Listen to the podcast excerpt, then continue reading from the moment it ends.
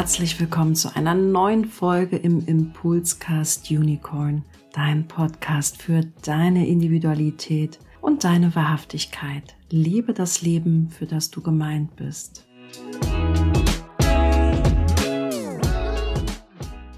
Ja, herzlich willkommen zu dieser neuen Podcast-Folge. Ich bin schon ganz glücklich, denn ich habe mich so auf die beiden Personen, Gästinnen gefreut, die ich auch sehr gut kennenlernen durfte über mein Human Design Advanced Training. Und da kam mir einfach, weil ich sie kennenlernen durfte und wusste, dass sie etwas verbindet, die Idee, dass es doch toll wäre, wenn wir gemeinsam eine Podcast-Folge gestalten. Soweit so kryptisch. Worum geht es eigentlich? Ich habe heute die liebe Natalia bei mir und die liebe Steffi, eine Namensvetterin von mir. Und die beiden teilen sich in der Überschrift in eine Lebensaufgabe. Und zwar die Lebensaufgabe des schlafenden Phönix. Und vielleicht hat der ein und auch andere schon davon gehört, dass wir im sogenannten Zeitenwandel sind, ähm, aus vieler Hinsicht. Und Human Design sagt auch, dass wir uns im Wandel befinden. Und dieser Wandel wird oft auch betitelt, bezeichnet, dass wir vom sogenannten Kreuz der Planung in den schlafenden Phönix uns entwickeln bis 2027. Wenn dir das jetzt bis hierhin alles ein Fremdwort ist, dann dient auch die Podcast-Folge dazu, dass wir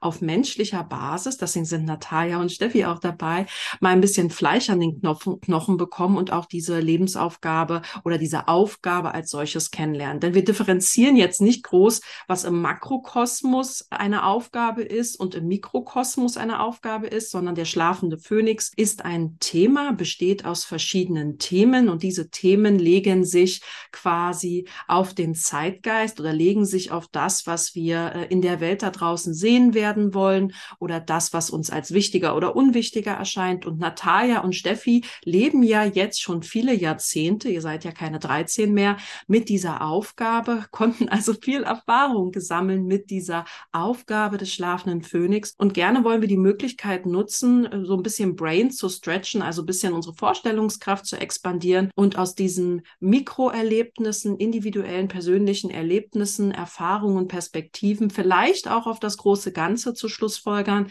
das, was in der Welt sich gerade tut und auch verändert, dem vielleicht einen Namen, eine Perspektive zu geben. So viel der Einordnung. Und jetzt fände ich es ganz schön, wenn wir äh, Natalia und Steffi, wenn ihr sie kennenlernen dürft und könnt. Und ich schaue so mal in die Runde. Ich habe hier also zwei kraftvolle manifestierende Generatorinnen dabei, denn diese Lebensaufgabe macht einen automatisch zu einem manifestierenden Generator, also Spezialisten dafür, sich in der Welt im Hier und Jetzt sichtbar zu machen und zu manifestieren. Vielleicht, Steffi, magst du dem Zuhörer, magst du starten und dem Zuhörer so ein bisschen was zu dir sagen? Wie geht's dir heute? Was beschäftigt dich gerade? Und vielleicht auch, wie du zum Human Design gekommen bist, weil nicht jeder ist Human Design Coach, Trainer, äh, manchmal sind es auch nur Pri Privatpersonen, die am Human Design interessiert sind. Ja, würde ich mich total freuen, wenn du uns da vielleicht in deine Karten gucken lässt. Ja, gerne. Erstmal herzlichen Dank, dass ich hier sein darf. Ähm, ich bin Steffi Schmidt und wie bin ich zum Human Design gekommen? Das war ganz spannend. Ich habe davon immer wieder gehört. Also irgendjemand hat immer gesagt, oh, kennst du dieses Human Design? Was ist denn das? Hast du das schon mal gemacht? Und dann dachte ich, oh, keine Ahnung. Und es kam immer wieder ins Feld. Und das fand ich relativ interessant, weil ich glaube, wenn was immer wieder ins Feld kommt, dann hat es vielleicht dann doch eine Bedeutung. Dann habe ich mal nachgeforscht und habe da mal ein Reading gemacht und fand es mega spannend und saß so in dem Reading und dachte mir, ja, nee, ist klar. Also genau so ist es, wie wenn es rund läuft bei mir. So Autorität, Strategie, dann läuft es mega rund. Konnte aber auch so Schwierigkeiten erkennen, die ich im Leben habe oder auch Herausforderungen und ähm, bin da da rausgetanzt und fand es total mega spannend. Ja, und dann hat die Reise gestartet, würde ich sagen. Ja, du bist aus Human Design Perspektive ja eine emotionale, manifestierende Generatorin. Deine Autorität ist emotional und du hast das Profil 4.6, was du trägst und in die Welt trägst. Und du hast Tanz gesagt, du bist, wenn ich das sagen darf, Tanzpädagogin. Nee, also nicht wirklich tatsächlich. Ja. Ich gebe eine Ausbildung für zukünftige Tanzpädagogen für Kinder, ja. aber ich bin Bewegungsanalytikerin, Musicaldarstellerin und Heilerziehungspflegerin tatsächlich. Also es passt ganz gut zum manifestierenden Generator viele Schlangenlinien im Leben zu haben. Ja, und eine immense Vielseitigkeit dadurch auch.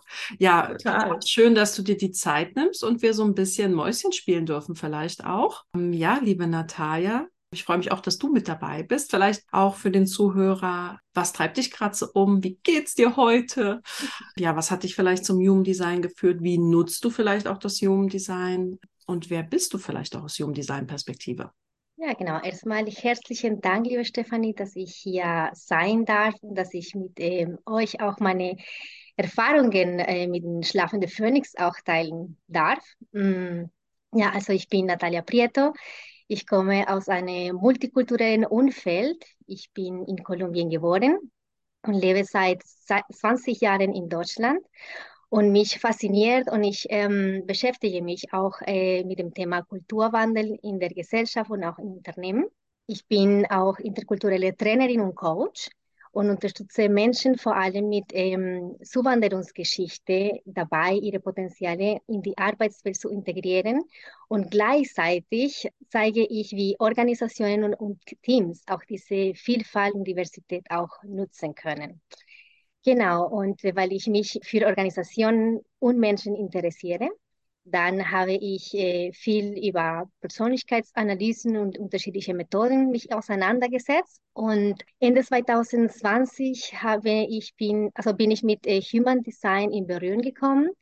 Und das hat mich äh, schon sehr, sehr fasziniert. Ich wollte auch natürlich auch mir alles selber beibringen, aber das System ist schon sehr kompliziert. Deswegen äh, bin ich auch sehr froh, dass ich letztes Jahr mit dem Ausbildung bei dir, liebe Stefanie, anfangen durfte. Und ja, und dann hat auch so meine Reise auch angefangen.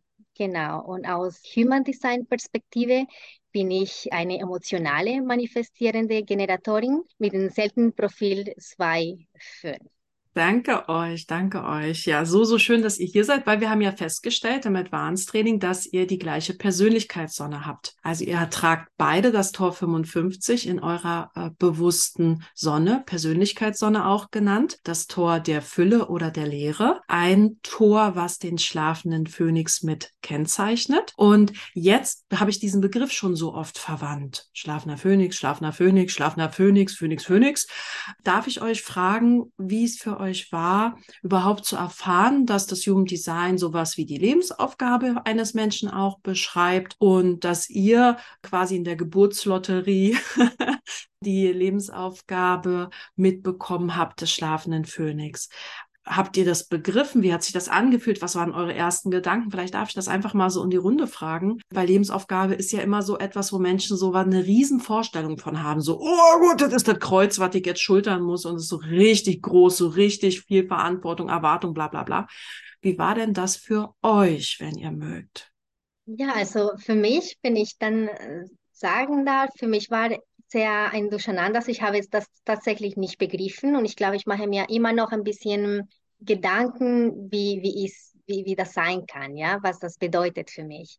Und äh, da ich so neugierig bin, dann habe ich natürlich mich mit dem Thema auseinandergesetzt und dann konnte ich auch mehr erfahren. Also mein ersten Coaching, das war auch äh, mit dir, Stefanie, und dann konnte ich auch ein bisschen weiter auch begreifen.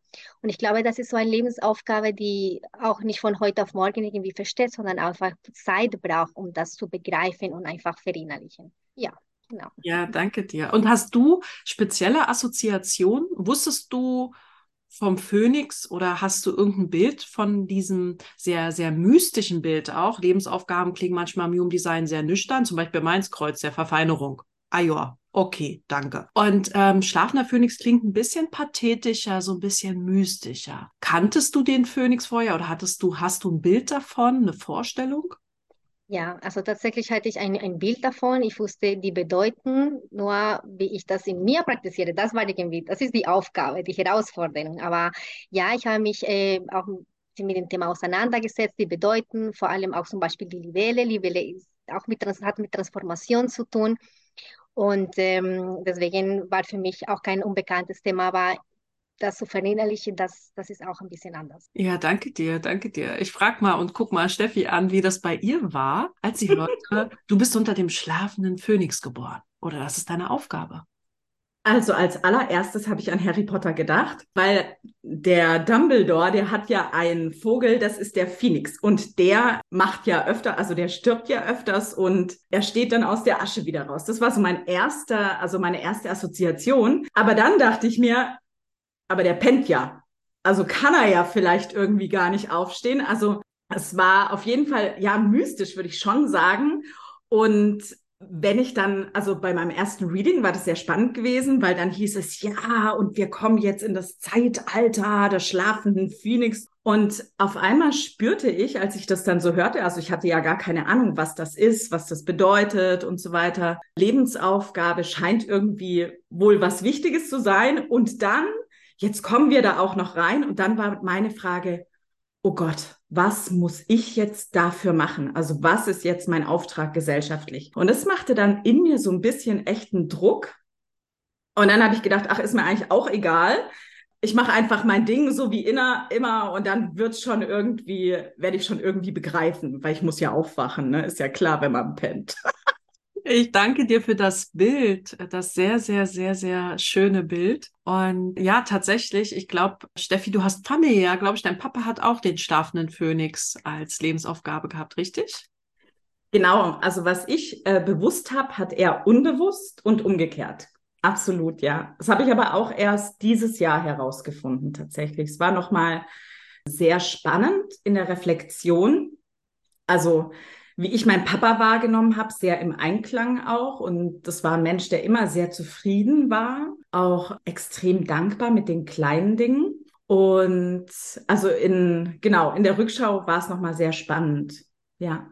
Ja, danke, dass du das teilst, weil es ist sicherlich auch eine Lebensaufgabe, die gerade wenn wir auf unsere Herkunft schauen und Herkunftsfamilie herausfordernd sein kann. Und das muss man auch ganz ehrlich sagen. Der schlafende Phönix ist was für Menschen mit Eier in der Hose oder Inkarnation mit Eier in der Hose, weil hier liegt schon ganz viel Power drinne. Und das heißt auch, und das meine ich jetzt gar nicht dramatisierend oder romantisierend, also zu schönreden. Wir wollen heute wirklich auch das Spektrum uns angucken. Und, äh, sag ich mal so, wenn man wie Phönix in der Asche verbrennt, ich meine, ich habe meine Haare mal angekuckelt über einer Kerze. ist nicht so cool. Also, das heißt, verbrennen ist verbrennen. Verbrennen heißt, da löst sich was auf in Wohlgefallen, in Asche.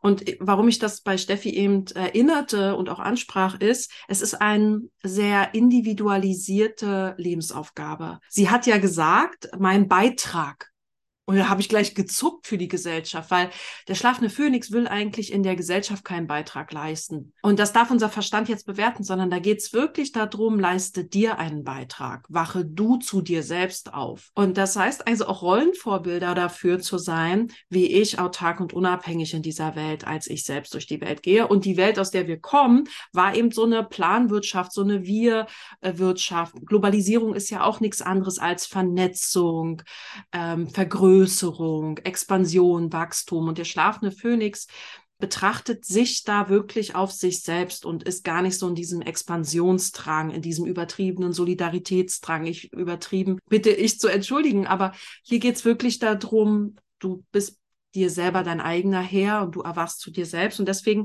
würde ich euch gerne ja, diese Tore, Potenziale, die eure Lebensaufgabe begründen, sind ja die Tore 55, 59, 20 und 34. Und damit das nicht so trocken jetzt wird, fände ich es ganz schön, dass ich euch vielleicht so ein paar Wortpaare hier ins Gespräch bringen darf und dass wir darüber ein bisschen sprechen, wie ihr das erlebt, wie ihr das empfindet. Und eines der größten Wortpaare ist unter dem schlafenden Phönix, und ihr dürft das immer hochskalieren auf die Welt und das, was ihr in der Welt wahrnehmt, das Thema Macht und Ohnmacht. Aber die Macht über sich selbst und die Ohnmacht, eben nicht man selbst sein zu können, zu dürfen, sich das zu erlauben. Hier, also Macht, Ohnmacht, Gewalt. Also die Kette ist Macht, Ohnmacht und Gewalt. Also, und zwar im Hier und Jetzt. Und ich würde euch gern fragen, und Steffi hat es bei ihrem Papa angesprochen, Dankbarkeit. Sie hat ihn als sehr dankbar erlebt. Dazu wollen wir später auch kommen, was Dankbarkeit auch mit dieser Lebensaufgabe zu tun hat. Aber lasst uns erstmal über Macht und Ohnmacht sprechen. Vielleicht habt ihr Gedanken oder Impulse, Erfahrungen, die ihr teilen wollt. Was wenn ich diese Wortpaare hier jetzt in den Raum als Polarität stelle. Und wir stellen, ich habe das früher mal gemacht, wenn wir uns jetzt aufstellen würden in einem Raum, in der rechten Ecke ist die Macht, in der linken Ecke ist die Ohnmacht. Wo würdet ihr euch jetzt hin platzieren? Ja, vielleicht darf ich das einfach einfach mal so in den Raum geben und eure Gedanken dazu hören, wie ihr auf diese Worte reflektiert. Also ich glaube ja, dass unter, also Macht wird ja sehr immer wahrgenommen von oben herab zu regieren oder irgendwas. Und als ich das das erste Mal gehört habe, dachte ich so, wie, ich habe die Macht über andere. Also, und dann dachte ich, äh, nee, also irgendwie gar nicht, habe ich auch gar kein Interesse dran. Ich würde es tatsächlich mehr so übersetzen, so mit Self-Empowerment. Also sowas wie mit, ah ja, ich, ich gehe für meine Sachen, ich bin kraftvoll und gehe damit in die Welt. Das ist, glaube ich, auch das, wie mich Menschen wahrnehmen. Also ich mich selber irgendwie gar nicht, weil damit latsche ich ja jeden Tag durch die Gegend. Also ist meine Superkraft, ja. Aber tatsächlich gar nicht Macht über jemanden, sondern wirklich Macht über mich selbst und in Selbstbestimmung zu leben für was ich denke, Taten, Handlungen und so weiter. So würde ich es vielleicht, glaube ich, so vielleicht beschreiben. Ja, danke dir. Danke dir. Ja, also ich ähm, kann mich auch ähm, so auch anschließen. Ich finde, ähm, Macht, also bei mir ist unbewusst und ich musste mir natürlich viele Gedanken machen. Also Macht habe ich mir nicht so Macht gesehen, also ja, aber äh, das ist einfach in die, in die Macht, in diese Kräfte zu kommen. Und für mich bedeutet mehr ein bisschen diese Mut zu haben und eigene Dinge zu machen, meinen eigenen Weg zu gehen. Ja, genau. Und auch diese Selbstbestimmung, die Freiheit, Freiheit von vielen Sachen, dass ich irgendwie meinen Weg gehe. Das ist ja für mich Macht, genau. Und, und macht natürlich das Gegenteil, ja. Also da hat man halt das Gefühl irgendwie, dass, dass man nicht, äh, also ich hatte tatsächlich eine Erfahrung zum Beispiel und das habe ich auch Jahre erlebt und das war auch sehr ähm, ungemütlich und das war, als ich Deutsch gesprochen habe oder Spanisch, habe ich mich nicht selbst gefühlt. Weder äh, in meiner Muttersprache noch als Deutschsprache. Und das war diese Ohnmacht, dass ich irgendwie nicht kontrollieren konnte. Und da muss man einfach in dieses Bewusstsein kommen und einfach begreifen und verstehen, was, wer bin ich, ja? Und einfach in diese, in diese Kräfte zu kommen.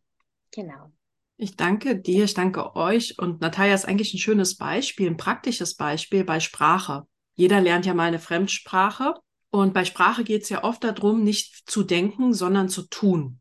Nicht zu denken, wie klingt das jetzt? Versteht mich jemand? Warum sage ich das? Die 3420 sagt ja, wo äh, Worten Taten folgen müssen. Das heißt, das ist eines der, man hat es früher auch sakraler Manifestor genannt, weil man ist der powervollste MG, den es mitgibt, also manifestierender Generator, weil das Sakral springt an und dann will es umsetzen. Und wenn man dann so ein hätte, wäre, könnte reinschiebt, na ja, vielleicht nicht, so zaghaft, dann ist es ja nicht mehr kraftvoll. Dann ist es auch nicht unmittelbar, dann ist es auch nicht mehr im Jetzt. Und das heißt, diese Ohnmacht entsteht eigentlich relativ schnell bei einer 34-20. Also es ist jetzt gar nicht so, oh, ich habe drei Wochen das und das nicht getan oder oh, es ist eigentlich sehr unüberlegt.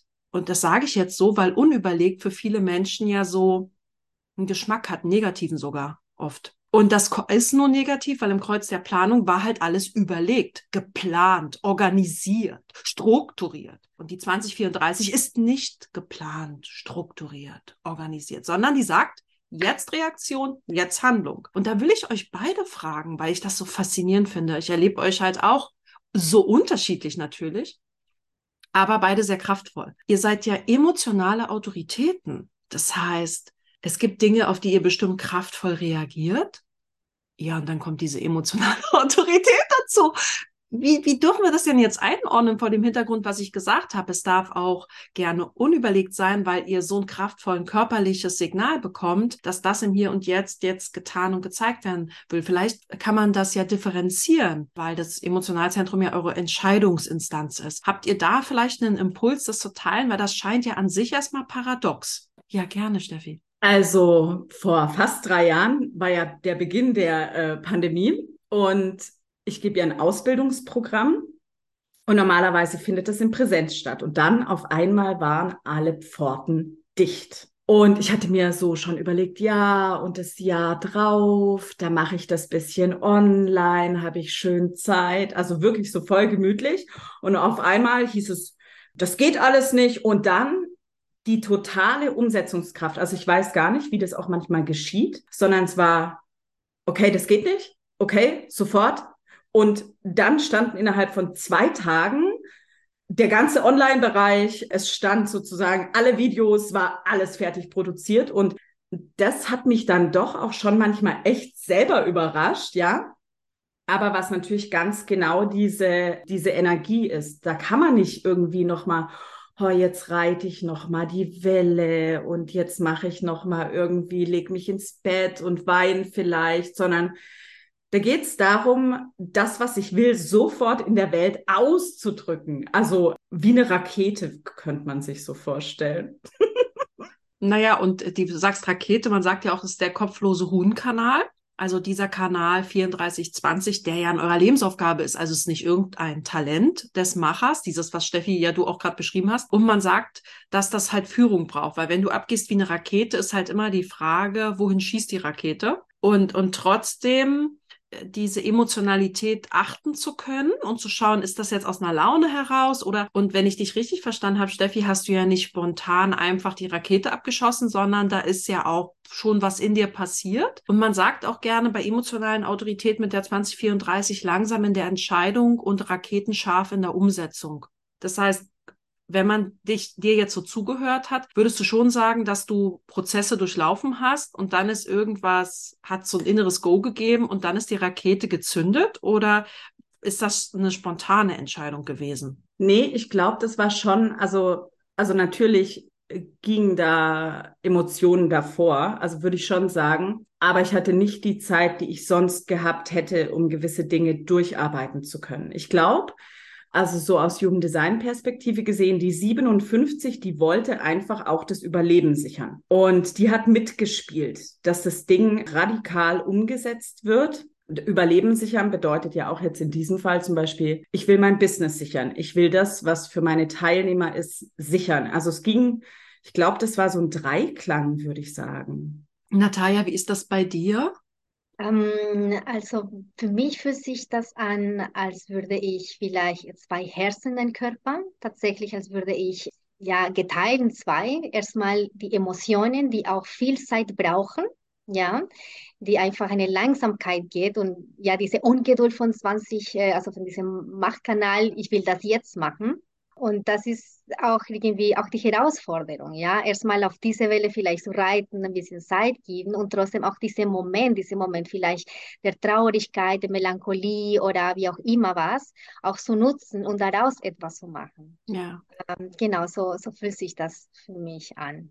Genau, vor allem auch mit Planen. Also ich kann mit Planen nicht viel anfangen. Ich bin in Kolumbien geboren, da kann man wirklich nicht planen. Ja, heute ist so, morgen ist auch so und wir können vielleicht einen Termin irgendwie um, vielleicht uns um 8 Uhr treffen und da kommen die Leute nach ja, zwei Stunden später und äh, ja, ich bin dann hier in nach, nach Deutschland gekommen und das war anders. Ja, da musste ich mich quasi viel anpassen, ja, ein bisschen gegen meine, meinen Körper auch diese planen. Und ja, wir sehen uns dann in drei Wochen, wir können einen Kaffee trinken und das zum Beispiel ist für mich auch immer noch sehr schwierig. Danke dir für diese Erfahrung, dass du das teilst. Und Steffi hat direkt auch eine Ergänzung. Also ich surfe ja auch und ich finde die Analogie der Welle halt mega passend, weil wenn man im Wasser ist auf dem Surfboard und man sieht die Welle kommen, also ich würde sagen, das ist so der Prozess der Emotion. Und dann steigt die Welle hoch und dann gibt's ja nur zwei Möglichkeiten. Also entweder ich gebe Vollgas, gehe voll rein, was dann Kanal 2034 wäre, also voll, voll on top, oder ich lasse mich überspielen. Also, also es spült dann drüber und dann hast du, bist du unter Wasser, hast die Waschmaschine. Das ist ein richtig geiles Bild und deswegen will ich euch auch fragen bezüglich der Ohnmacht.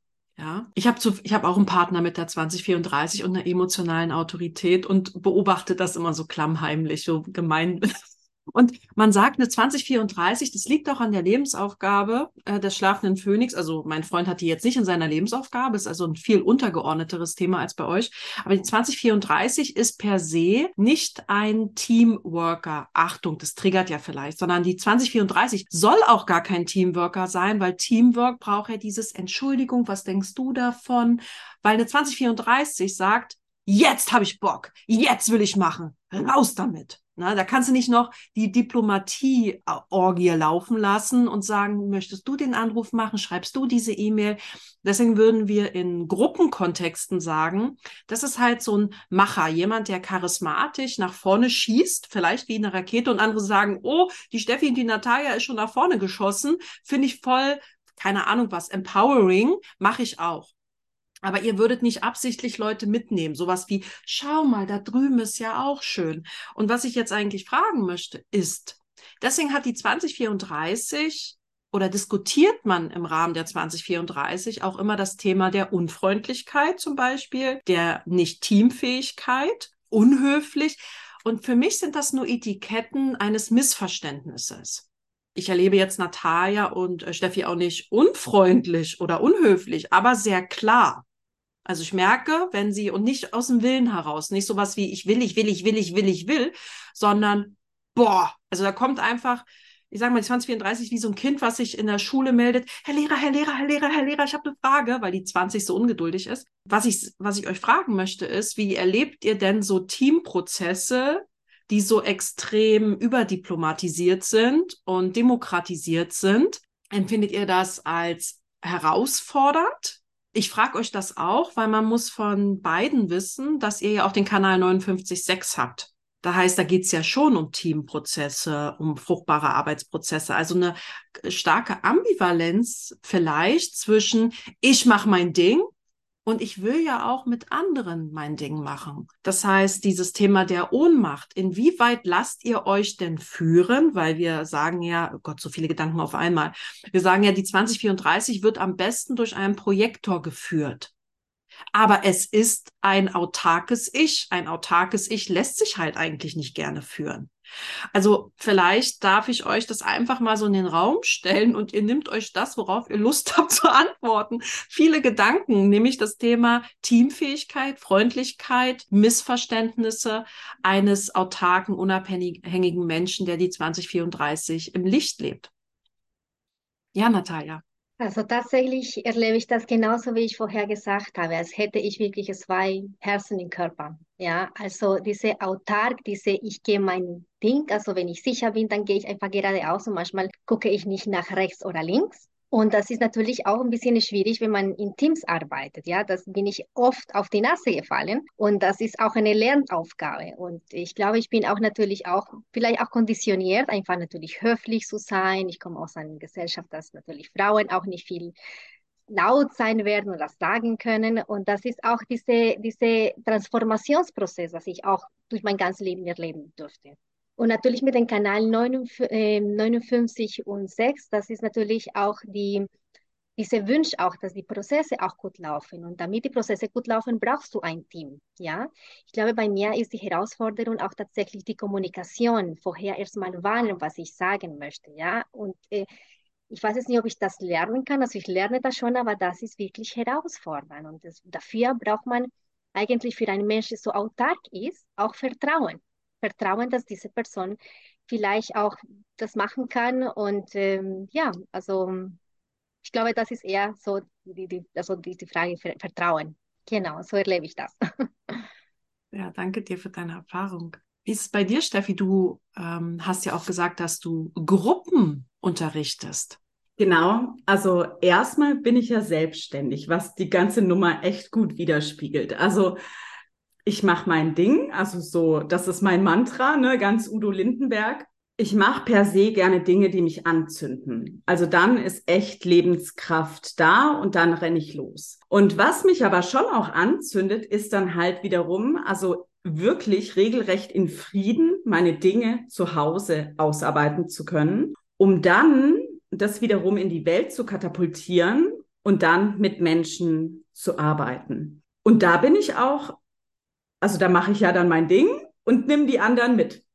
Das finden die dann geil. Also die sagen dann immer so, wenn ich Fortbildung gebe oder Ausbildung, oh, das ist so schön in den gruppendynamischen Prozessen mit dir, wie wir so zusammengekommen sind oder so. Und früher habe ich mir da nie Gedanken gemacht, weil ich habe halt einfach gemacht. Und jetzt in Reflexion mit dem Human Design habe ich halt auch rausgefunden, ah, okay, das ist echt ein Teil meines Wesens. Ich muss dafür aber auch jetzt gar nicht so mega viele Strategien machen oder sowas, ja, sondern ich laufe halt einfach über die Straße und ein kleines Kind sieht mich und winkt mir halt. Weil es halt einfach die Energy spürt von, da ist jemand, der mich sieht und möchte einfach in Beziehung gehen. Ja, danke euch. Und als ich äh, euch jetzt so zugehört habt, heißt der schlafender Phönix auch. Und all das, was ich glaubte, wer ich bin und was ich dachte, was ich haben möchte oder haben wollte, darf sich dann einmal im Kamin auflösen. Das heißt, radikale Transformation durch Auflösung. Und zwar nicht Auflösungserscheinungen, die so allmählich sind, so wie upsi wupsi, mein alter Schlafanzug löst sich auf nach äh, drei Jahren, ich müsste ihn mal wegschmeißen, sondern der wird mir vom Leibe gerissen und jetzt bin ich nackig und brauche vielleicht wieder einen. Das heißt, wie geht ihr, Natalia, du hast das Wort Vertrauen angesprochen, wie habt ihr in eurem Leben radikale Transformation erlebt? Und ich will gar nicht so, ich bin ein definiertes Ego, na klar übertreibe ich, aber ich weiß, dass der schlafende Phönix wirklich eine radikale Transformation ist. Und dass die oft wirklich spennen und einfach so den Alltagstrott so sind, was die Gesellschaft so ganz normiert, so ganz langweilig normiert an der Gesellschaft sind habt ihr wirklich schon radikale Transformationen in eurem Leben erfahren, die euch erstmal total ohnmächtig vielleicht sogar gemacht haben und dann eben dieses machtvolle, der Phönix ist ja übrigens auch ein sehr faules Tier, ne? Deswegen auch schlafender Phönix. Der Phönix ist ja sehr behäbig, so als, als Tier. Äh, vielleicht darf ich euch, wenn es nicht so persönlich ist, fragen, weil Transformation sagt jeder, oh, das war total trans transforming und da habe ich mich voll verändert und so. Aber ich meine wirklich so, krasse Veränderung und wie ihr daraus emporgestiegen seid. Nur wenn euch da gerade vielleicht was in den Sinn kommt und wie ihr mit Vertrauen oder wie auch immer damit umgegangen seid. Ich bin also tatsächlich, ja, also nicht die Natalia, die vor 20 Jahren war oder, oder wie ich irgendwie mit 18 hier nach Deutschland kam, ja. Also ich glaube, das ist, das sind radikale Transformations Prozess und das ist tatsächlich ein Prozess, ja, das ist nicht von heute auf morgen, ja, ich bin oh, aufgewacht, sondern diese, dieser Prozess dauert und, und ähm, tut auch ein bisschen weh, also hat ein bisschen mehr mit Melancholie, vielleicht sich etwas von etwas auszulösen und auch das Loslassen. Ja, das, das hat auch für mich diese, diese Bedeutung, das war meine Erfahrung. Also Radikale, ja, viele in der Arbeitswelt, äh, persönlich, äh, ich lebe immer noch, also ich bin jetzt auch in diesem Lernprozess und Dekonditionierungsprozess, also ich erlebe jetzt auch eine Transformation und mal schauen, wie ich in fünf Jahren dann, was ich in fünf Jahren denke oder wie ich dann mich verhalte, genau. Wie ist das bei dir, Steffi? Ja, also das ist schon ein Teil meiner persönlichen Reise. Und was ich für mich festgestellt habe, ist halt, wenn ich immer, also wenn ich was in der Hand habe, dann kann ich nichts Neues empfangen. Also ich muss immer was, was ich in der Hand habe, loslassen, um Platz für Neues zu schaffen. Und dann ist es aber auch wirklich neu. Also nicht wie so ein Lego-Mobilhaus, wo ich dann so ein Steinchen rausziehe, sondern einmal so richtig draufgehauen und neu aufgebaut. Vielleicht schon auch mit, mit Teilen, die ich schon schön fand, die nehme ich schon vielleicht mit rein. Aber ich würde nie justieren, so minimal an was. Also das mache ich zum Beispiel in meinem Business auch immer gerne wieder oder so. Weil du das sagst, darf ich dich fragen, macht dir das sogar Spaß, wenn du mal, also nur ein Bild, du hast eine Sandburg gebaut, denkst dir cool und sagst dir, jetzt will ich eine neue bauen und da so, also macht dir das auch Spaß? Etwas zu zerstören, was du vorher geschaffen hast. Es muss ja nicht immer nur dieses sehr einschränkende Negative sein, was oft der Geschmack ja ist, wenn etwas radikal anders ist. Weil als ich dir so zuhörte, hatte ich den Eindruck, dass es auch freudvoll sein kann. Ja, also zum Beispiel, was mich mal sehr beeindruckt hat im Buddhismus, wenn man das sieht, werden ja ganz oft diese Mandalas geschaffen, also mit mega viel Zeit und dann werden die da geschaffen und dann läuft einer durch und fegt es einfach weg. Also ich meine, ne, zehn Tage arbeiten die da dran und dann latscht einer durch und dann ist es einfach kaputt. Und ich glaube halt schon, das ist so ein, ein Teil der Journey. Also es ist es muss was sterben, damit was Neues kommen kann. Manchmal macht es nicht immer Freude, manchmal ist es auch was, was vom Außen kommt. Also wie jetzt in meinem Business zum Beispiel. Mir hat jemand meine Webseitentexte geklaut, mir hat jemand mein Copyright Identity geklaut.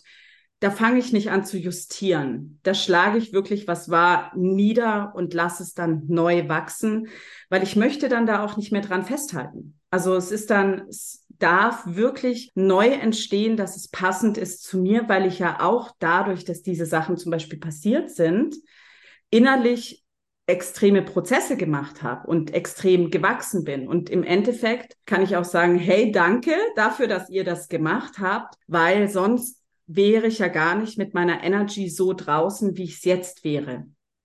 Ja, so. Hm? Dankeschön, Dankeschön. Ja, weil ich weiß, dass viele Menschen so Angst haben, wenn man sagt, das Alte verbrennen. Also weil keiner würde, wenn es jetzt gerade Stichwort Komfortzone, das Kreuz der Planung hat ja auch Komfortzone errichtet. Das ist so diese 4037, die im Kreuz der Planung ist ja auch dieses Bussi-Bussi-Gesellschaft, Tachi-Tachi, we are family. Und ähm, die 2034 oder das, der schlafende Phönix, der räumt halt auf. Und viele Menschen denken sich dann so klapper, klapper, klapper, klapper aufräumen und hochskaliert. Das würde im Schulsystem bedeuten, stampft den ganzen Quark ein und macht es neu, aus der Asche des Alten richtig neu. Ich glaube, Steffi stellt dafür zur Verfügung. Sie bildet ja auch Menschen aus, die ähm, lustvoll, freudvoll neue Dinge. Also Systeme wirklich nicht zu justieren, du hast es äh, auch so schön gesagt, Steffi, sondern wirklich zu sagen, hau weg den Kack. Und davor haben wir natürlich Angst, weil wir nicht wissen, was dann ist. Und Ungewissheit, das ist vielleicht das Stichwort auch. Ungewissheit. Natalia, wie gehst du mit Ungewissheit um? Das ist wirklich meine Dauerlebensaufgabe. Also Ungewissheit, das ist da. Ja, also für mich ist auch nicht anders. Ich, ich kann, wie gesagt, auch nicht planen. Ja, also natürlich kann ich planen und mache ich das, aber aber mit dieser Ungewissheit kann ich auch vielleicht manchmal besser reagieren oder manchmal kann ich besser umgehen, weil, weil, ähm, weil die Sachen besser kommen, wie, als ich mir gedacht habe, was ich mir gedacht habe. Ja, und deswegen mit Ungewissheit, also wir könnten eine Pandemie sehen, ja. Die Menschen auf einmal konnten nicht mehr arbeiten. Und deswegen war für mich auch so kein, keine schlimme Erfahrung, weil ich das schon kenne aus, meinem, aus Kolumbien zum Beispiel, aus meiner Heimat, da kannst du heute nicht planen. Es kommt irgendwie in der Politik jemand anderen und dann auf einmal ist alles ja, weg. Ja, deswegen, da halte ich auch nicht viel fest und plane ich auch nicht, weil das für mich auch keine Bedeutung hat, was dann in fünf Jahren passiert. Ich finde, du hast gerade was mega Spannendes gesagt. Was für mich gerade sehr äh, erhellend war, dann kann ich nicht reagieren. Wenn wir uns vorstellen, dass 70 Prozent der Menschen Generatoren sind und reagieren wollen, dann kann es ja der größte Segen sein, dass man wirklich im Moment gefragt wird oder mehrfach vom Leben gefragt wird, weil die Ungewissheit den Rahmen überhaupt ermöglicht, sich einzulassen, situativ zu reagieren. Also für den Generator kann das ja auch ein unglaublicher Schatz sein, weil Pläne sind ja auch super einschränkend. Du kannst ja nicht mehr reagieren, wenn es schon geplant ist. Kommst du auf die Hochzeit in zwei Jahren, weil wir die, die Location planen müssen. Oh, nichts schlimmer als für ein MG, dass du zwei Jahre im Voraus irgendwie einen Termin festmachen musst und nicht. Und das fand ich gerade so schön, dass du das Wort reagieren verwandest im, im Bezug auf das Thema Ungewissheit. Was mir ganz wichtig ist, über euer Tor 55 zu sprechen in der Sonne. Das ist wohl das vollmundigste, äh, vielschichtigste Tor und hat eine unglaubliche Bedeutung, weil wir ja sagen, dass das Emotionalzentrum der Solarplexus sich mutieren wird, also verändern wird, also wieder die Veränderung auf allen Ebenen und das auch unter anderem im Tor 55, dem Tor der Fülle, aber auch der Lehre, der emotionalen Fülle, der emotionalen Lehre. Ganz viele Begriffe sind damit assoziiert. Dankbarkeit zum Beispiel, aber natürlich auch im Schatten ist auch ein ich-bezogenes Tor. Hier geht es um die Mutation von Gefühlen.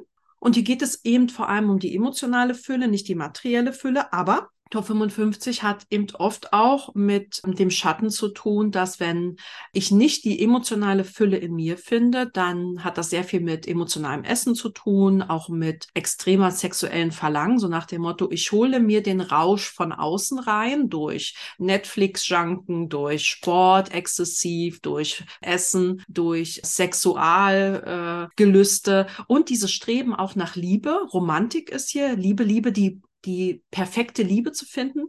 Steffi ist ja zum Beispiel eine 4-6 und eine sechste Linie möchte ja eigentlich den Soulmate und dann hat sie auch noch Tor 55 in der Sonne. Also es muss schon wirklich perfekt sein. Also dieser, dieses Wesen muss gebacken werden für Steffi, dieses, dieses absolute Glück. Und das ist oft dieses Verwechslungsgefahr von Glück. Und deswegen will ich euch dieses Wort Fülle in den Raum stellen. Fülle und auch Leere. Was bedeuten diese Worte für euch? Was assoziiert ihr mit dem Wort Fülle und auch Lehre, da es ja eines der größten Themen in eurem Leben laut Human Design sein kann, wenn ihr wollt? Also für mich ist wirklich ein tiefes Gefühl von, von Freude und Dankbarkeit. Das ist mehr zu sehen, was ich habe und nicht, was mir fällt. Und das hat überhaupt gar nicht mit Geld zu tun. Also für mich hat überhaupt gar nichts mit Geld zu tun. Das sind einfach diese Momente, wo, wo ich einfach vor Glück auch weinen kann, ja, wo ich mir nicht vorstellen kann, wie glücklich und dankbar ich bin, weil ich, keine Ahnung, mein, eine Erfüllung im Job habe, weil ich meine Familie bei mir habe, weil ich meine Tochter wachsen da sehen darf. Und das sind einfach solche Sachen, die man wirklich nicht mit Geld ja, kaufen kann. Genau, das ist auch diese Befreiung auch von alle Gegenstände, die mich auch so diese Erfüllung geben. Danke dir, danke dir. Wie reflektierst du darauf, Steffi? Ja, ich empfinde es auch total.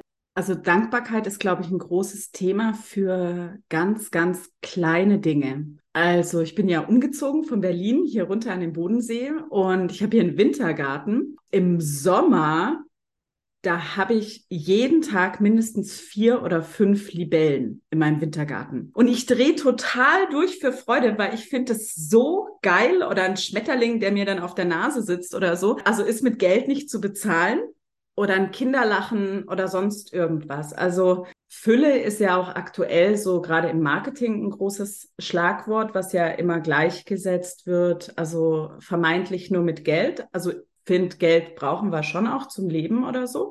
Aber wenn wir halt, wenn wir nicht in persönlicher Erfüllung sind und dem Geld hinterherjagen, spüren wir halt dennoch keine Fülle. Danke euch. Also dieses Thema der Dankbarkeit, was auch so durchschwingt. Hm, ich erlebe Menschen, jetzt sagen viele, ja, ich führe auch Dankbarkeitstagebuch und ich bin auch dankbar für eine Libelle, die vorbeihupft. Und ich will das mal deutlich machen. Ich erlebe Menschen mit Top 55 wirklich so, dass sie sich die sehen Dinge, die ich nicht sehen kann. Das heißt, ich gehe mit jemandem spazieren mit Tor 55. Also jetzt mal ganz salopp, ich kenne Menschen, meine Mama zum Beispiel hat das auch. Die sind wirklich so, ich übertreibe jetzt offenes Emotionalzentrum. Oh Gott, Steffi, hast du das gesehen?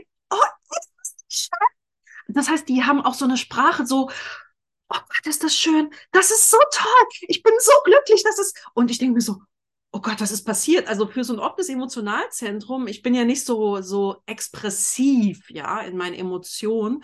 Und, und ich gucke dann die Person an und bin beeindruckt von dieser Fülle, dieser Tiefe im Ausdruck, aber vor allem dieser Wahrnehmung für diese Dinge, die den meisten verborgen bleibt. Sowas wie, wir gehen an einem verkohlten Rasenstück vorbei im Sommer, wenn es sehr warm ist, und dann ist da noch so ein grünes, siehst du das? Das ist hier grün noch. Und das ist so dieses kindliche, liebevolle, herzige, wo ich mich dann auch schäme, dass ich mir sage, das heißt, warum hast du das nicht gesehen, Steffi? Es sind auch Menschen, die einen Pfennig auf der Straße finden und ihn aufheben und putzen. Die sehen einfach das Glück an jeder Ecke. Und es ist natürlich auch ein Täuschungspotenzial, weil Achtung, es geht nicht um kollektives Glück, geht nicht darum, dass die Welt zu einem besseren Ort wird, sondern es geht darum, was ist für Natalia Glück und Fülle, ist es nicht für Steffi. Und das ist quasi auch die Lernaufgabe für die Welt, weil die 4037 ist ja dieses materielle Glück. Bist du was äh, oder hast du was, bist du was und Arbeit definiert dich so nach dem Motto, wow, unsere Tochter ist Manager im Konzern, bla bla, hat einen Firmenwagen. Da haben deine Eltern ja dann fünf Ausrufezeichen auf ihrer Schulter bekommen. Und das ist alles oldschool. Das heißt, das Glück der Zukunft liegt im Glück des Einzelnen. Und äh, die Frage an euch, wenn ich die stellen darf, wie kann man denn Glück erfahren, wenn vermeintlich alles nur hässlich und nicht schön ist? Bei 55 sagt auch, ich habe vielleicht keine Arme, keine Beine. Wir hatten jetzt ein schlimmes Erdbeben ja leider auch in der Türkei, Syrien. Und alle Menschen oder viele Menschen würden dann sagen, das ist ja furchtbar und schlimm und es ist nur dunkel. Aber Top 55 würde selbst sagen, bei diesem Erdbeben gibt es Momente der Dankbarkeit, der tiefen Erfüllbarkeit, gerade in Situationen, die vermeintlich auswegslos sind, die leer sind, die dunkel sind, die trist sind. Wie erlebt ihr denn das auch mit der Leere, mit der krassen Melancholie, äh, der Launenhaftigkeit aus Top 55 auch? Wie kann man denn das Glück finden und die Fülle in den nicht so wonnigen Momenten? Vielleicht habt ihr das ja auch erlebt.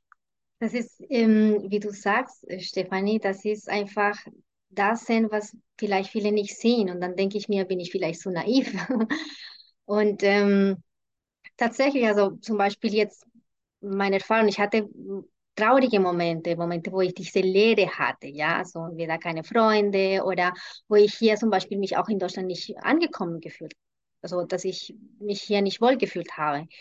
Und trotzdem habe ich immer äh, gesehen, wie viel ich gelernt habe, wie viel ich gemacht habe, also auch vielleicht die zwei, drei Menschen, die um mich herum waren, also das, da, da habe ich immer Augen da drauf. Und ich glaube, für mich ist das auch manchmal so auch selbstverständlich, ja. Ich glaube, da war damals auch, als ich äh, alleine gelebt habe als Studentin, ich hatte wirklich nicht viel Geld und mein Essen wurde geklaut. Das war ein Wochenende und ich konnte gar nichts essen. Und ähm, auf einmal, keine Ahnung, hatte ich äh, ein, ein, ein, ist bei mir ein Freund spontan gekommen und dann haben wir zusammen gegessen. Also solche Kleinigkeiten, wo du wirklich auch nicht, nicht viel erwartest. Und genau, und ich glaube, das ist diese Erwartung, ja, einfach nicht so viel erwarten. Und da kommen auch diese kleinen Momente. Ja, also ich hatte sehr drei intensive letzte Jahre, würde ich mal sagen. Ich glaube halt, dass überall, wo Schatten ist, auch Licht ist. Und das spiegelt für mich irgendwie Tor 55 total wider. Also es kann sein, dass alles totaler Mist ist und ich stehe aber unter der Dusche und raste total aus, weil einfach ich jetzt warmes Wasser habe oder so. Und das bringt halt, also das ist vielleicht schon cool, dass man das üben kann mit so einem Dankbarkeitstagebuch oder so. Also ich habe das auch schon mal ausprobiert. Aber schlussendlich, glaube ich, ist es halt eine, eine Perspektive, wie man Welt sieht. Also immer, immer einen lichtvollen Moment, auch in einer extremen Dunkelheit vielleicht. Danke euch. Es ist ja auch das stärkste Resonanztor. Wir sagen ja immer im In wie im Außen, dieses Gesetz der Resonanz. Und Tor 55 ist also, wenn Natalia und Steffi in dieser Dankbarkeit sind und dieser Fülle sind, können sie wie kaum jemand anderes das Level an Dankbarkeit und Fülle auch zum anderen bringen. Der Schatten ist natürlich, wenn ihr gerade richtig abgerutscht seid in die Leere oder diese einfach, sag ich mal so, diese Welle ist ja keine Welle in der 55. Das sind ja diese Spikes, dieses, deswegen ist die Sprache von 55 auch so also das ist so wirklich, also ich übertreibe jetzt, weil viele mit Top 55 wirken auch überhaupt nicht emotional. Weil das sind so krasse Gefühle, die sind oft nicht gesellschaftskonform. Weil in Deutschland, wenn du dich freust, so habe ich das oft erlebt, ist, die Leute freuen sich nicht mit dir. Du sagst, boah, ich habe das geschafft, wie so ein Kind. Und keiner klatscht dich. Keiner, keiner findet's gut. Du darfst, und dann lernst du, du darfst dich auch nicht freuen. Aber du darfst jammern in Deutschland zum Beispiel. Das darfst du. Das ist gesellschaftlich konform. Das heißt, Top 55 hat starke Gefühle und die werden natürlich, und das ist wichtig, in der Kindheit, die Gefühle aus Top 55 meistens sehr stark unterdrückt, weil das so krasse Gefühle sind, dass wir das eigentlich gar nicht so gesellschaftlich akzeptiert gelernt haben. Okay. Und deswegen die Resonanz. Wenn dieser Mensch seine Gefühle unterdrückt, was ja sowieso keine gute Idee ist, aber richtig schlechte Laune hat, dann ist die Welt eben für ihn im Sinne der Resonanz auch nicht so schön. Das heißt, wie erlebt ihr das? Weil äh, Natalia, du gibst ja auch oder arbeitest in einem sehr interkulturellen Kontext auch und Steffi, du arbeitest auch mit Menschen und in Gruppen. Was könnt ihr feststellen, was passiert, wenn ihr wirklich in eurer eigenen individuellen Dankbarkeit äh, seid, in, in eurer Fülle seid und was passiert, wenn ihr schon auch merkt, diese Launhaftigkeit und ihr seid gerade, wir nennen das in der Welle unten, wie spiegelt das sich auch im Außen? Also merkt ihr diese krasse Spiegelung durch das Außen? Also was ich für mich abgestellt habe, also in meinem Leben, ist Gefühle zu unterdrücken. Also wenn ich, also sowohl privat als auch, als auch wenn ich Trainings gebe oder so. Wenn ich mega happy bin, dann bin ich genau wie du beschrieben hast, ne? So, boah, das ist mega! Und die nimm die Leute total mit. Das ist wie, wie ein Orkan an Freude, was über die Leute drüber rollt. Und wenn mich aber was echt tief berührt, dann dann gehe ich damit auch raus, weil verstecken kann ich es ja sowieso nicht.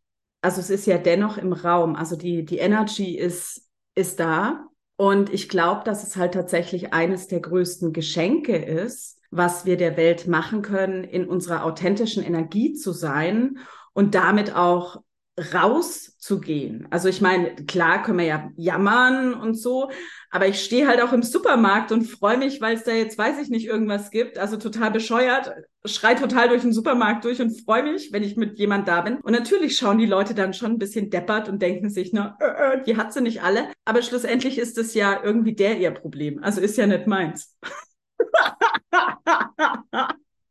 Ja, also manchmal denke ich, ähm, dass vielleicht meine Gefühle zu viel für die andere Person ist. Deswegen unterdrücke ich auch oft meine Gefühle. Ja, das ist oft so. Nur manchmal bei mir oder bei mir klappt das irgendwie nie. Ja, das kann ich nicht. Das ist so wie eine Welle und da kann ich nicht kontrollieren. Ich kann anfangen zu, zu weinen und dann denken die anderen, oh mein Gott, du fängst schon wieder an zu weinen. Ja, aber das kannst du nicht kontrollieren. Und am besten würde ich mich verkriechen, aber wie du, Stefan, äh, Steffi, gesagt hast, das ist auch ein Geschenk. Ein Geschenk auch ein bisschen diese Verletzlichkeit auch so, so zeigen. Ja, auch Gefühle zu zeigen. Ich habe auch vielleicht viel mit Menschen, die nicht emotional äh, ja, äh, bestimmt sind. Deswegen ist das für mich ein bisschen schwieriger. Ja, und so, so erlebe ich das, dass ich auch oft meine Gefühle unterdrücke. Ja, und das ist ja auch ähm, total spannend, weil das ist ja der Zeitgeist auch. Und das heißt vielleicht, das, was ihr gerade schildert, darf auch Einkehr halten in fast alle Lebensbereiche. Denn der schlafende Phönix sagt, das ist jetzt kein Privatvergnügen, die eigenen Gefühle, sondern selbst wenn ich im Investmentbanking arbeite, geht es auch darum, authentisch, präsent in seiner Gefühlswelt anzukommen. Und das fand ich total inspirierend, was ihr beide gesagt habt und auch du, Steffi. Das heißt nicht, dass man sich dann wegschließt, wenn man unschöne Gefühle hat. Also, dass man sagt, jetzt bin ich traurig, das kann ich keinem zumuten, sondern zu sagen, ich bin traurig und ich weiß, dass ich auch die Traurigkeit zum anderen bringen kann und weißt du was? Und das darf jetzt da sein und das ist jetzt nicht furchtbar. Und ich glaube, Steffi, du hast auch noch einen Gedanken. Würde ich mich total freuen. Ja, ich finde halt dazu, also, weil Natalia hatte gesagt, also diese Verletzlichkeit zu haben, ne? Wenn wir Rückschau halten, also Tor der Power, Tor der Macht, also die Frage ist ja auch, was ist machtvoll, kraftvoll? Vielleicht ist es halt auch machtvoll, kraftvoll, verletzlich zu sein. Also nicht immer nur mit brachialer Gewalt, sondern eben genau, dass die Frequenz eben da auch mit reinspielt vielleicht total spannender Gedanke, dass Macht auch aus dem Bild der Welt der Kreuz der Planung geprägt vielleicht ist und Macht in unserer alten Welt oft Hierarchie ist, oft Geld ist und dass die Macht des schlafenden Phönix vielleicht in der Präsenz, in den Gefühlen, in der Verletzlichkeit liegt. Das bringt mich auch zu einem Wortpaar, jetzt oder nie. Ja, ich lasse es mal so stehen. Ich rede ja immer so viel noch bla bla bla drumherum. Jetzt oder nie. Was macht das mit euch? Was bedeutet euch das? Ist voll lustig sage ich voll oft, äh, jetzt oder nie, was dann aber total schwer ist mit der emotionalen Welle, also wenn man das äh, Emotionalzentrum definiert hat. Also ich weiß zum Beispiel bei mir, in manchen Programmen sage ich ganz oft, hey, du musst es, also jetzt, ne? Also wenn du es jetzt nicht machst, machst du es echt nie. Also hat sich auch in der Regel meistens so bewiesen. Das ist ein State of Mind, würde ich sagen. ja, also jetzt oder nie. Also tatsächlich liebe den jetzt. Ja, und wenn ich so viel warte und so viel überlege, dann kommt gar nichts. Ja, deswegen versuche ich tatsächlich, wenn ich auch ein gutes Gefühl habe, einfach auch so zu handeln, weil wenn man so verkauft wird, ja, dann kommt man zu, zu nichts. Ich liebe diese jetzt oder nie, lieber jetzt. Ja, danke euch. Und ich habe noch ein paar mitgebracht. Tun oder sein? Vielleicht habt ihr Gedanken dazu, die ihr teilen wollt. Beides schön. Also so als manifestierende Generatoren machen wir ja gerne was, also wir tun ja gerne was, wir sind fett gerne beschäftigt. Ich glaube aber schon, dass die Frequenz von Sein total wichtig ist, weil es geht ja nicht nur ums Tun, sondern die Energy darunter, also in dem Moment, wo ich bin, wie ich bin, handle ich total authentisch in meiner Energie und dann bin ich im Tun. Also ich glaube, es muss drunter schwingen. Mhm.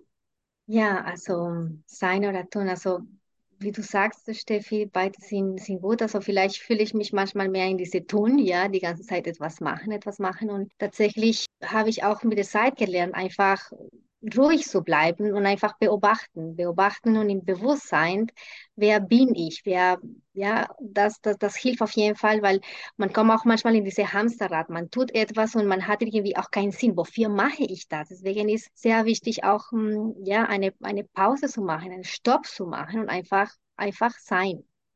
Danke euch. Und ich habe mir gedacht, wenn man, wenn ich so reflektieren darf auf die Tore 2034, 55, 59, vielleicht ist es auch kein Oder, sondern tun und sein. Weil für mich ist die 2034 auch besonders charismatisch, wenn ich das Gefühl habe, im Sein, also das Tun entspricht dem Sein. Ich finde auch, deswegen möchte ich den Begriff Arbeit gerne mit reinbringen. Der Begriff Arbeit unter dem Kreuz der Planung ist halt so dieses äh, Vertrag, so diese Feudalherrschaft. Ich Vertrag, du erfüllen, du anschaffen kommen von fünf bis keine Ahnung was. Dass die Arbeit der Zukunft unter der 2034 entspricht ja irgendwie mehr diesem Tun und Sein. Also ich möchte, deswegen ist es für mich auch die Freelancer-Abteilung der Kanal 2034, weil Freelancer, die werden ja engagiert für Projekte und dürfen aus ihrer Unabhängigkeit heraus entscheiden, wofür sie sich engagieren lassen. Zum Beispiel in der Filmbranche ist das üblich, ne, dass man sagt, okay, bin ich jetzt Beleuchter bei dem Projekt oder dem Projekt. Ich bin aber nicht angestellt bei einer Firma. Deswegen will ich euch fragen, was bedeutet euch oder ja, wie erlebt ihr Arbeit? Auch in Transformation. Ja, wir hatten ja auch über die 59 gesprochen, ne, wo es ja auch um echt Beziehungen geht oder so, Kinder vielleicht. Also ich habe ja keine Kinder, aber meine Arbeit ist mein Baby. Das muss halt Spaß machen. Also man möchte ja irgendwie was düngen, was einem Freude macht und da schießt man so Wasser und Sonnenblumen rein. Wenn man halt jetzt aber einen schlechten Samen bekommen hat oder ein schlechtes Projekt, um in deinen Worten zu sprechen, dann ist es auch ganz geil, wenn du vielleicht keinen Vertrag hast. Weil dann kannst du sagen, oh nee, sorry, du sind wir hier fertig. Also ich glaube schon, dass diese persönliche Erfüllung, die Freude dahinter, die muss mitschwingen, weil sonst wird es halt einfach leer. Das ist sonst wie so eine Art Pflichterfüllungsnummer und das passt halt gar nicht irgendwie zu dem Spirit. Tor 55 ja auch das Tor des Spirits, der Geisteshaltung. Ich glaube, Natalia, du hattest auch oder magst vielleicht auch Gedanken dazu teilen? Ja, klar, so ähm, genau das finde ich, diese Sinnhaftigkeit, etwas machen die für mich Sinn macht. Und das ist auch für mich eine Weise, ein, ein, ein bisschen von auch Ehrlichkeit. Ja, was, was, was ist für, was fühlt sich für mich richtig und gut? Wir sprechen viel in Unternehmen über Nachhaltigkeit. Ja, wie können wir sparen? Wie können wir das machen? Wir, aber wir meinen die anderen tatsächlich. Ja, und dann müssen wir uns wirklich ehrlich die Frage stellen und einfach uns wirklich in die Augen schauen und diese Ehrlichkeit besitzen und sagen, was mache ich, ja, um ja, dass etwas funktioniert, die Gesellschaft funktioniert, oder diese Nachhaltigkeitskonzept auch wirklich tatsächlich gelebt wird, ja. Und da muss man sich selbst schauen und gucken, muss ich wirklich jedes Jahr mein Handy irgendwie wechseln, ja, oder was ist der Sinn irgendwie für, für meine Arbeit? Ich glaube, das ist eher mehr in diese Individualität, wo wir hingehen, ja, einfach unsere eigene Spirit irgendwie auch zu leben. Genau. Das fand ich jetzt ganz spannend, was du gesagt hast, weil wenn wir über den, das Wort Sinn und Purpose sprechen, dann ist das unter dem Kreuz der Planung sowas wie ein globalisierter kollektiver Purpose, sowas wie Umwelt ist wichtig oder Klimawandel, bla bla. Nachhaltigkeit. Nicht, nicht, dass ich das Blabla finde. Unter dem Tor 55 kann es kein globalisiertes Sinn Blabla geben, sondern ich müsste Steffi fragen, was macht aus deinen Augen hier Sinn? In welcher Haltung wollen wir äh, das Produkt. Das kann ja quasi, du kannst ja Klopapier verkaufen in der Haltung, in der Haltung, in der Haltung oder in der Haltung. Und äh, dann könnte ich halt jetzt sagen, meine Firma XY verkauft Klopapier in der und dem Haltung. Und es macht Sinn, Klopapier zu verkaufen, weil jeder Deutsche sich den Popo abwischt. Sondern das, was ich jetzt auch ein bisschen inspiriert äh, war zu sagen durch Natalia ist, du kannst den Sinn nicht äh, kollektivieren und globalisieren. Du kannst nicht sagen, was für alle Sinn machen sollte. Und das ist, wenn wir über Arbeit und Arbeitgeber sprechen, vielleicht auch spannend. Ja, Steffi, du hast da vielleicht auch nochmal Gedanken zu. Ja, und was ich halt finde, also für mich ist der schlafende Phoenix halt sowas von mega individuell. Also es sind wirklich Menschen, die so wirklich für das Thema der Einzigartigkeit gehen. Also wir hören es ja auch immer so im Kollektiv, ne? Ja, und auch so in der Bildung, ja, uns geht schon mehr um die Einzigartigkeit, aber von außen betrachtet, habe ich manchmal schon das Gefühl, also das ist ein cooles Label, aber wir wollen eigentlich schon, dass alle gleich sind. Ne? Und wenn wir aber wirklich an den eigenen Purpose gehen, dann macht halt, also da musst du dein Ding machen. Dann kann ich nicht das machen, was, was für Natalia passt, sondern ich muss voll für, für mein Ding gehen, weil ansonsten find, finde ich ja auch gar keine persönliche Erfüllung. Und weil du das gerade auch sagst, dein Business ist dein Baby und äh, mehr oder weniger geht es ja auch darum, Kindern ne, über, über den Tanzen und anderen Zugang vielleicht zu ermöglichen. Und wenn man das jetzt auf die Pädagogik runterbricht, würde es auch bedeuten, äh, das macht auch gar keinen Sinn, ein äh, Bildungssystem zu haben, sondern eigentlich würde das unter dem, was du gerade gesagt hast, Steffi, äh, bedeuten, dass man sagt, das sind auch so radikale Sachen, sowas wie von heute auf morgen würde man sagen, Klassen dürfen nicht größer als sechs Personen sein radikale Budgetaufstockung, radikale Klassenverkleinerung und übrigens Dezentralisierung bedeutet uns, ihr schaut, wie es in eurer Schule ganz individuell funktioniert. Ihr müsst nicht tausend Formulare ausfüllen, weg mit der Bürokratie. Ihr kriegt ein Budget. Ihr schaut eigenverantwortlich. Eigenverantwortlich ist ja die, die der schlafende Phönix, die Menschen, wenn die erwacht sind, dann kann man eigentlich nur die Überschrift wählen, pure Eigenverantwortung. Eigenermächtigung, Eigenverantwortung und sowas wie, ja, du willst es, dann mach es doch auch.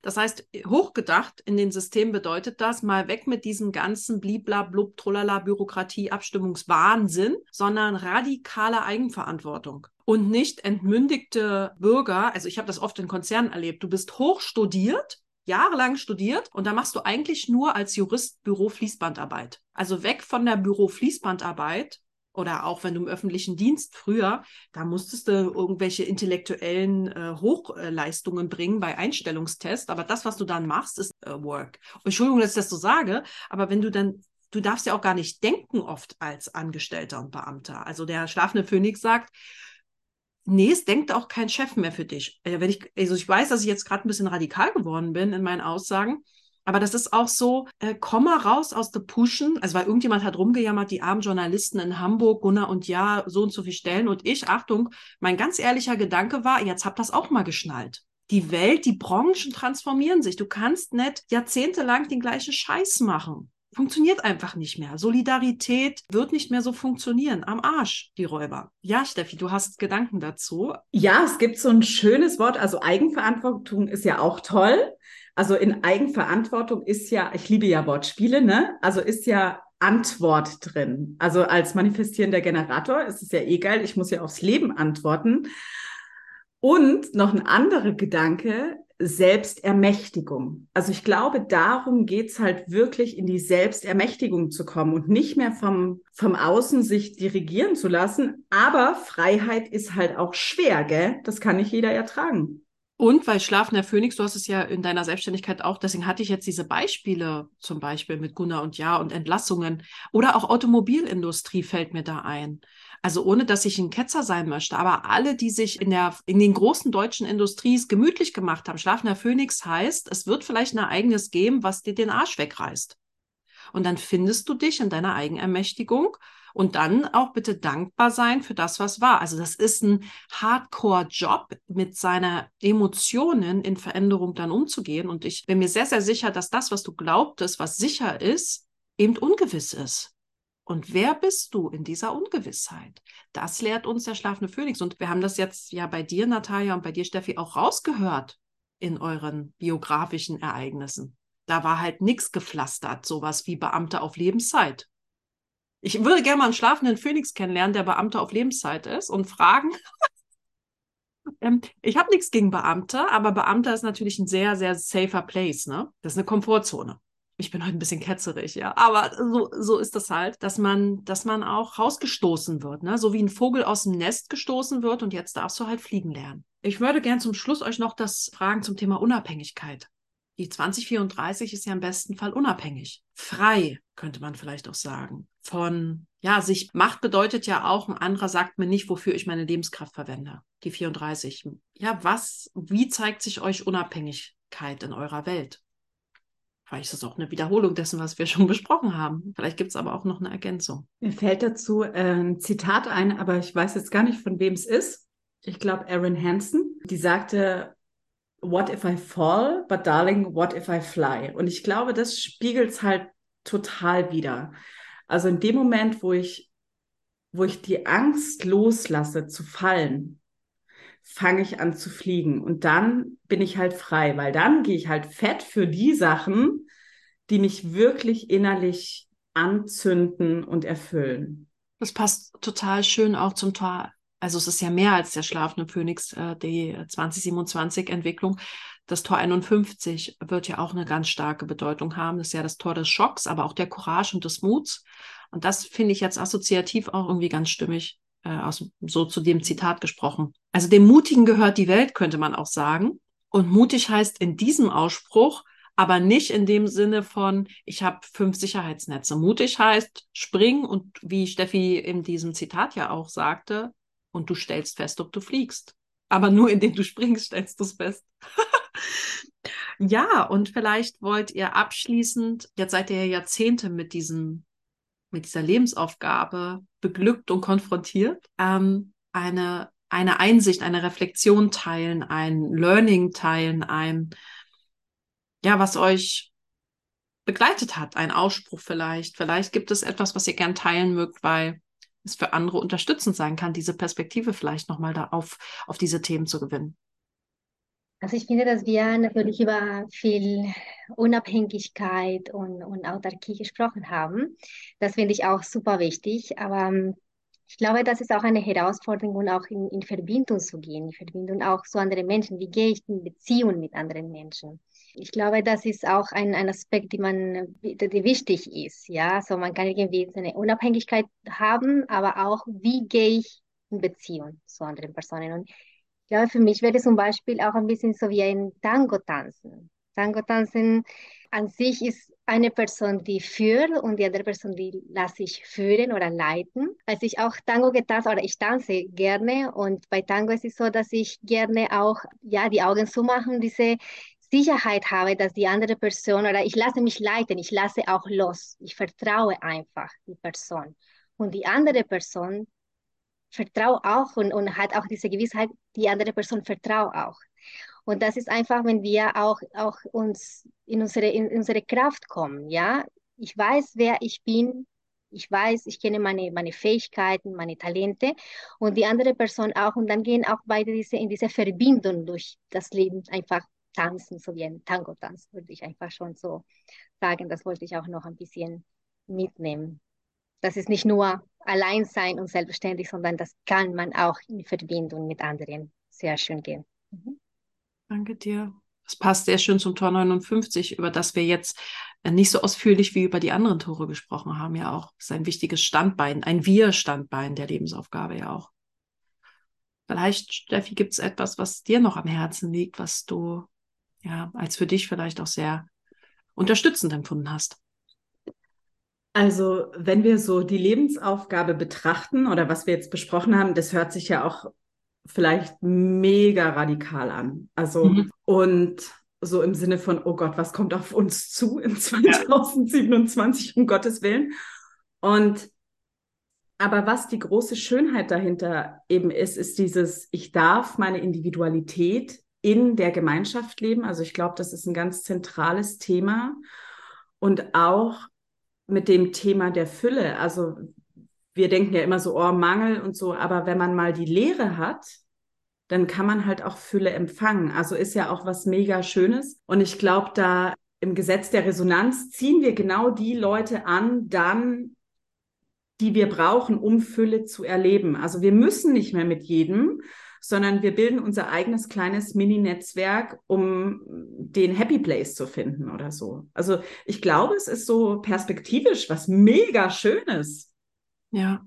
Und ich bin dir so dankbar, dass du das sagst, weil ich glaube, man bewertet die Dinge, die unbekannt sind, aus äh, der Unerfahrenheit heraus. Weil wenn man konditioniert ist durch das Kreuz der Planung, ist das unser Normal und unser Bewertungsmaßstab. Das entspricht dem einen mal mehr, mal weniger, je nach individueller Ausrichtung und Energie. Und wir urteilen jetzt über Dinge, die meisten, die, was wir nicht kennen meistens, wenn man Dinge kennenlernt, das ist, das ist für mich wie, wie Rassismus. Leute sind oft sehr rassistisch, die noch nie Menschen aus anderen Kulturen kennengelernt haben oder gereist sind, sich offenbart und entblößt haben, verletzlich gezeigt haben. Und wenn du Menschen kennenlernst von Mensch zu Mensch, dann erübrigt sich und entbehrt sich oft dieser Diskriminierungsaspekt oder Rassismus. Das heißt, ich wollte hier Dinge auch äh, vor allem nicht drastisch darstellen, sondern dass man einfach nur merkt, es ist ganz anders. Und anders bedeutet nicht schlimmer oder besser, bedeutet nur anders. Und es ist frei, wie wir das dann empfinden oder gestalten wollen. Also es bietet ja auch Opportunitäten, Chancen der Gestaltung, der Veränderung, die auch sehr schön sein kann. Genau, das ist vielleicht auch wichtig, dass man, dass man mit diesem Gedanken rausgeht, dass alles zwei Seiten ein und derselben Medaille sind. Ja, die Zeit verfliegt mit euch und ich merke das richtig, wenn ich so mit euch sein darf,